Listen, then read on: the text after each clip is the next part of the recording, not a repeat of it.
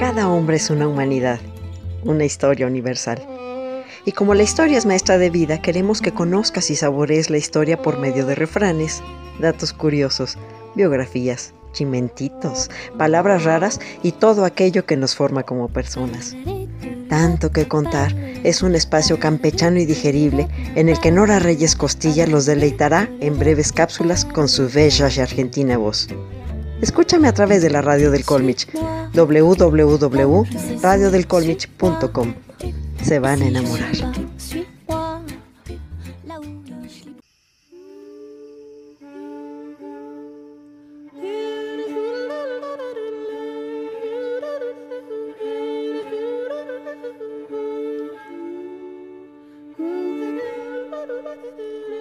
Amos Bronson Alcott era un hombre muy interesante, brillante, un adelantado para su época, pero también muy difícil.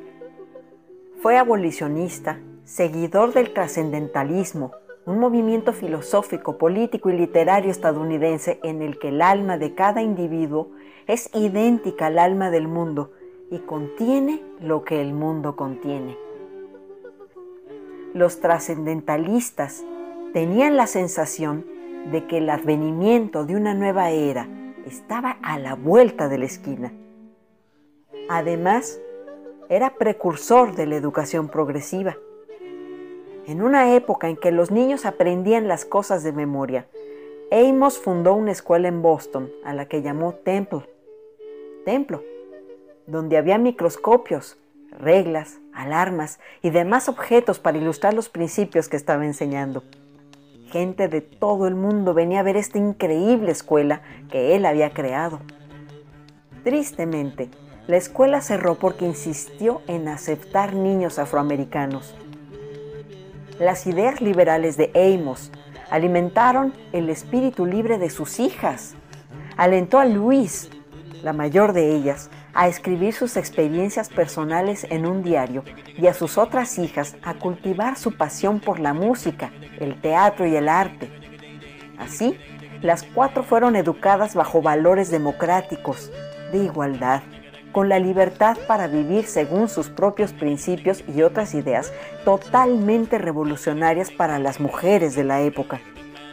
En pocas palabras, les enseñó a pedir lo que querían, a cultivar sus aficiones y a fortalecer su voz interior al tomar sus propias decisiones. Era un soñador, un hombre interesante y muy involucrado en la educación y la crianza de sus hijas. Aunque también dejó a la familia merced de grandes dificultades económicas a causa de su idealismo, y tanto sus hijas como su esposa se vieron obligadas a trabajar de lo que fuera para sacar a la familia a flote.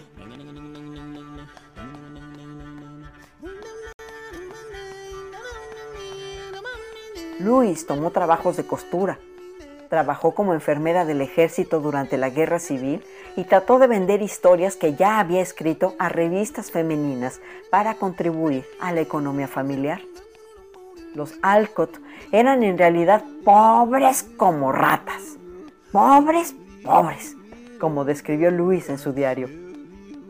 La mayoría de los proyectos idealistas de su padre terminaban en fracaso el más escandaloso fue quizás el más estrafalario de todos. En 1843, Amos Bronson Alcott creó una comunidad utópica en Harvard, Massachusetts, para vivir según los principios trascendentalistas. En esta comunidad experimental llamada Fruitland o Frutilandia, la familia vivió junto a otros seguidores de esta filosofía alimentándose casi exclusivamente de vegetales. Hoy les llamaríamos veganos, que son mucho más extremos que los simples vegetarianos. Los huevos y la leche estaban estrictamente prohibidos por respeto a los animales, así como el azúcar y el café, por ser producto del trabajo esclavo en el Caribe.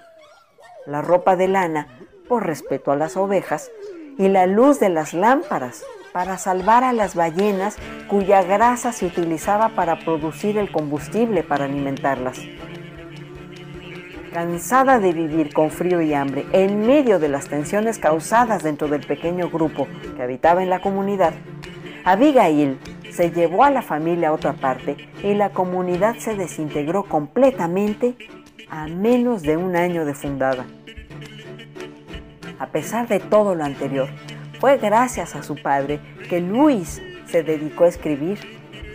Bronson Alcott la alentó a plasmar su imaginación en la escritura sin pensar en la paga, enseñándole que las ideas son mucho más importantes que el dinero.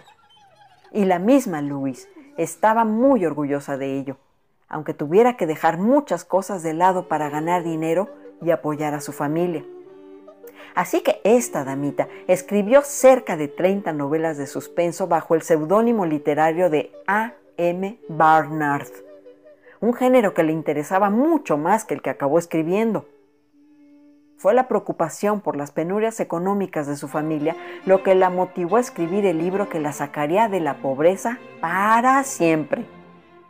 Un editor y amigo de la familia, Thomas Nile, le ofreció publicar un libro suyo y posiblemente uno de su padre, solo si su contenido era para jovencitas. Alcott Bronson la convenció y Louis se animó a escribir. En poco más de dos meses, después de horas de escribir a dos manos, pues Luis se había entrenado a usar la mano izquierda para poder seguir trabajando cuando se le acalambraba la derecha, la novela estuvo lista y el 30 de septiembre de 1868 salió a la luz la primera edición. El libro fue un éxito absoluto, ganó mucho dinero, mucha fama. Todo cambió para Luis y su familia a partir de ese momento. En las primeras dos semanas, desde que se publicó el primer volumen, se vendieron 2.000 copias. La joven Luis pasó de ser una mujer enferma, empobrecida, que vivía en la oscuridad y de la que nadie nunca había escuchado hablar, a convertirse en una de las mujeres más famosas de Estados Unidos. Aunque a Luis le hubiera gustado retomar su pasión por escribir novelas de suspenso, sentía que tenía que continuar por la misma vía por el bienestar de su familia. Se sentía en deuda con ella y cuando vio que podía conseguir una gran cantidad de dinero escribiendo sobre cuatro hermanas, escribió más libros sobre ellas. Igualmente, continuó con su resolución de no casarse. Louis May Alcott falleció en 1888 de un derrame cerebral a los 55 años. Por la menos agraciada de sus hijas, Mujercitas, que relata la vida de cuatro hermanos de una familia humilde de Nueva Inglaterra, Estados Unidos, antes y después de la guerra civil, recibió la satisfacción de verse imprimir millones de ejemplares y que se haya traducido a más de 50 idiomas. Leonautas, de padres, cantores, hijos jilgueros. Esta fue una producción de reducida huella ambiental de tanto que contar. Soy Nora Reyes Costilla, su imperatrix ad eternum y un hombre excepcional, a mi manera.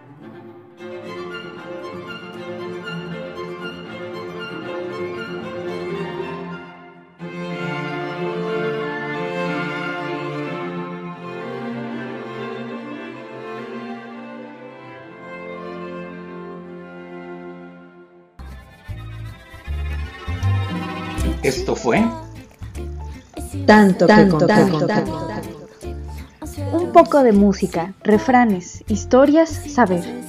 Con Nora Reyes Costilla. No canta, no baila, no se la pierda.